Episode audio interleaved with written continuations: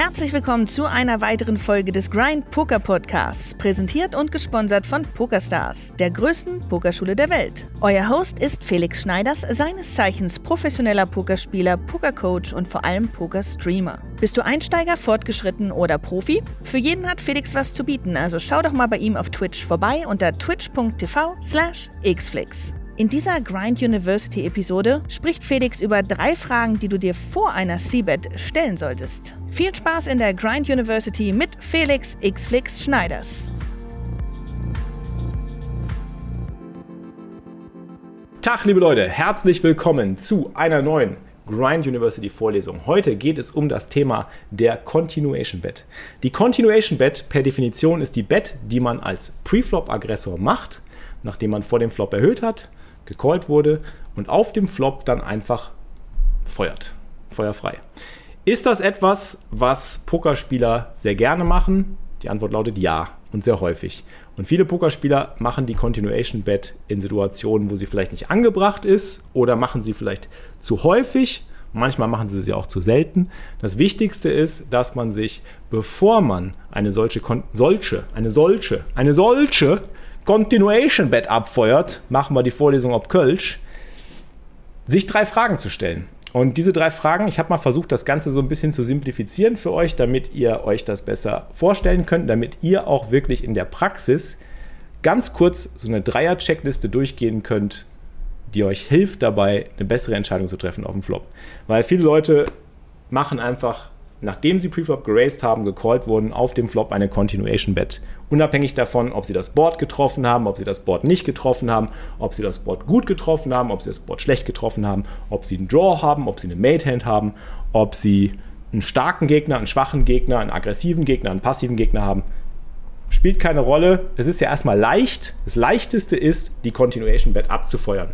Und von diesem Punkt muss man als Pokerspieler langfristig weg weil es ist immer wichtig, jede Situation neu zu beleuchten und jede Situation individuell zu sehen. Und dabei helfen die drei Fragen, die ich euch heute mit an die Hand geben will. Diese drei Fragen lauten, erste Frage. Moment, jetzt muss ich das Ganze nochmal hier auf die, was war die falsche Größe. Erste Frage. Welche schlechtere Hand callt? Es ist ganz leicht. Diese Frage ist eine ganz leichte Frage, aber viel zu wenig Leute stellen sich diese Frage. Welche schlechtere Hand callt, wenn ich bette? Habe ich überhaupt eine bessere Hand? Habe ich eine Hand, die einen Vorteil auf einem gewissen Board, auf einer Boardtextur produzieren kann? Habe ich Top Pair? Habe ich ein Overpair? Habe ich ein Second Pair? Habe ich einen guten Draw mit sau viel Equity? Sind das Hände, die wirklich besser sind als die durchschnittlichen Hände, die mein Gegner haben kann und kann mein Gegner wirklich oft genug mit einer schlechteren Hand bezahlen, sodass sich diese Continuation Bet überhaupt lohnt? Diese Frage stellt man sich viel zu selten und die sollte man sich viel öfter stellen. Welche schlechtere Hand callt? Wenn ich Top Pair habe, kann der Gegner mich mit Second Pair, mit Third Pair, mit einem Gutshot, mit einem Draw bezahlen? Gibt es genügend von diesen Händen, die callen werden, sodass ich wirklich langfristig Wert mit der Bet generiere? Das ist eine ganz einfache Frage, aber mit dieser einfachen Frage kann man so viel auflösen. Weil wenn du die Frage mit Nein beantworten kannst, welche schlechtere Hand callt? Nein. Wenn du die Frage eh schon negativ beantworten kannst, also welche schlechtere Hand callt, oh, mir fällt jetzt gerade nicht viel ein, dann ist die Frage, macht es überhaupt Sinn, eine Continuation Bet abzufeuern. Und dann musst du dir im Umkehrschluss auch direkt die nächste Frage stellen. Welche bessere Hand foldet? Das sind ganz einfache Fragen, die man sich stellen kann beim Pokern und die einem so massiv weiterhelfen. Wenn du nicht von schlechteren Händen gecallt werden kannst, dann gibt es ja noch die Möglichkeit, dass eine bessere Hand foldet. Schau dir das Board an. Das Board ist Ace High. Der Gegner könnte vielleicht zwei ungepaarte Hohlcards haben, also Dame Bube und du hast sowas wie 7-6 und das Board kommt Ass 8-2. Wenn du eine C-Bet feuerst, also eine Continuation Bet feuerst, mit 7-6 auf Ass 8-2, werden Hände wie Dame Bube, Bube 10 oder 9 10 einfach wegschmeißen, weil die nichts getroffen haben. Und dann brauchst du auch meistens gar nicht groß betten. Das Schöne an diesen Fragen ist, dass diese Fragen dir eigentlich auch ganz häufig sofort mitliefern, wie groß oder wie klein du betten solltest, also wie hoch deine Continuation Bet ausfallen sollte. Wenn du genau weißt, es gibt viele schlechtere Hände, die callen zum Beispiel, also wenn wir hier im Schritt 1 noch sind, es gibt ganz viele schlechtere Hände, die callen, dann kannst du ja schon davon ausgehen, dass eine etwas größere Continuation Bet Sinn macht mit deiner aktuellen Hand. Umgekehrt, wenn es viele bessere Hände gibt, die folden, dann macht es ja auch absolut Sinn, dass du gar nicht so groß bettest, weil wenn eh viele bessere Hände folden oder einige bessere Hände folden, dann kannst du auch mit einer kleinen Bet schon viel erreichen. Also darüber kann man schon sehr viel herausfinden und darüber, ist schon ganz viel möglich, ähm, sich zu überlegen, ob du C-Betten solltest und wie hoch die C-Bet im Endeffekt auch ausfallen sollte. Ja. Also, das ist eigentlich eine Frage, die in Kombination gestellt werden sollte. Welche schlechtere Hand callt, welche bessere Hand foldet? Das sind ganz, ganz einfache Fragen. Und diese Fragen, die berücksichtigen jetzt noch nicht mal irgendwie die Spieltheorie oder super komplizierte, komplexe Konzepte, wie zum Beispiel, hast du einen Range-Vorteil, hast du einen Nut-Vorteil, das, was Vitrix gerade im Chat geschrieben hat. All diese Fragen brauchst du erstmal gar nicht großartig zu berücksichtigen auf dem Flop. Viel wichtiger sind die ganzen wichtigen Basic-Fragen. Also, welche schlechtere Hand callt, welche bessere Hand foldet. Einfach ganz kurz im Kopf durchgehen, das hilft. Und das hilft auch dabei, dass du dir quasi überlegst, wie sieht denn die gegnerische Handrange aus? Ja? Angenommen, der Flop kommt Ass 8 2 und wir haben sowas wie 7 6 suited. Dasselbe Beispiel nehme ich jetzt nochmal. Also als Bluff zum Beispiel, du hast 7 6 suited, Geht das gar nicht mit klein? Nee. Ass 8 2 mit 7 6 suited. Du kannst eine kleine Bet-Size wählen, weil du genau weißt, es gibt eine Menge bessere Hände, die folden. König Dame foldet vielleicht, König Bube foldet vielleicht, Dame Bube foldet vielleicht, Bube 10 foldet vielleicht, ähm, 9 10 foldet vielleicht. König 10 foldet vielleicht. Es gibt viele bessere Hände, die sofort folden, wenn du klein bettest auf Ass 8 2, wenn diese entsprechenden Hände nicht ein Potenzial sehen, weitergespielt zu werden. Und umgekehrt, wenn du eine starke Hand hast, zum Beispiel du hast Ass König auf so einem Board von Ass 8 2 und es gibt gar nicht so viele schlechte Hände, die callen, weil Ass 8 2 ist ja sehr trocken, dann solltest du dementsprechend auch mit deinen starken Händen eher klein betten oder vielleicht sogar checken, weil die Möglichkeit oder die Wahrscheinlichkeit, dass dein Gegner eine starke Hand hat, eben auch sehr gering ist. Und äh, das gibt dir im Endeffekt halt schon sehr viel Aufschluss darüber, wie du deine Hand, deine konkrete Hand spielen solltest. Jetzt die wichtigste für mich entscheidende Frage ist eigentlich, wie groß soll der Pot werden? Groß mit Doppel S.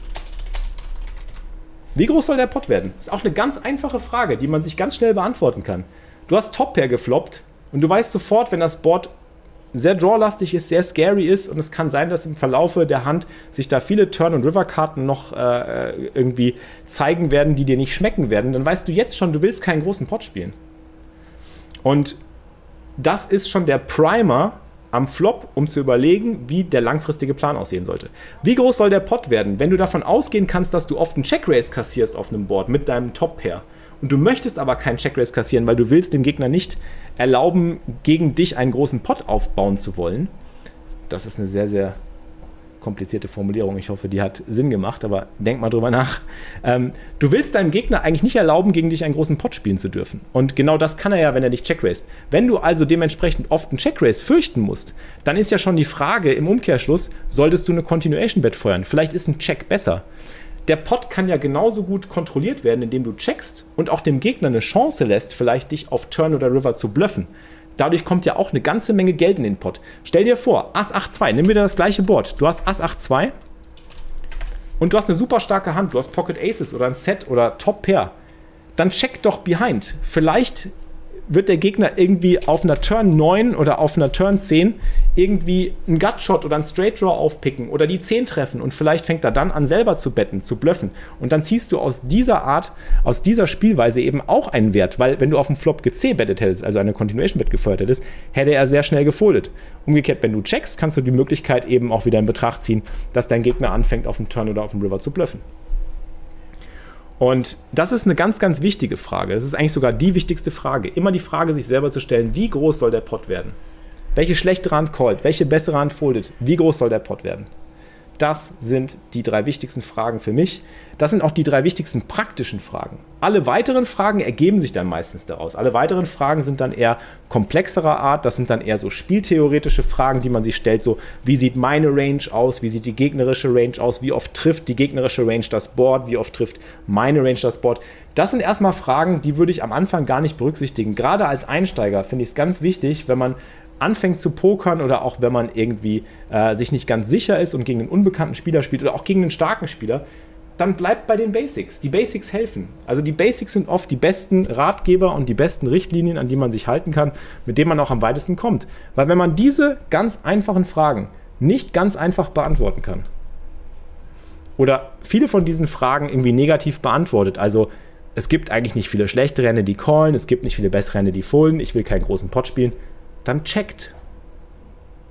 Und dann könnt ihr weitergehen und überlegen, okay, mein Gegner ist aber jemand, der gibt schnell auf, das Board trifft mich besser als ihn, ähm, ich habe einen Range-Vorteil, er hat einen Range-Nachteil. Das sind dann weitere Fragen, die man sich stellen kann und dann kann man wieder äh, darüber nachdenken, ob es dann trotzdem Sinn macht, eine Continuation-Bet zu feuern.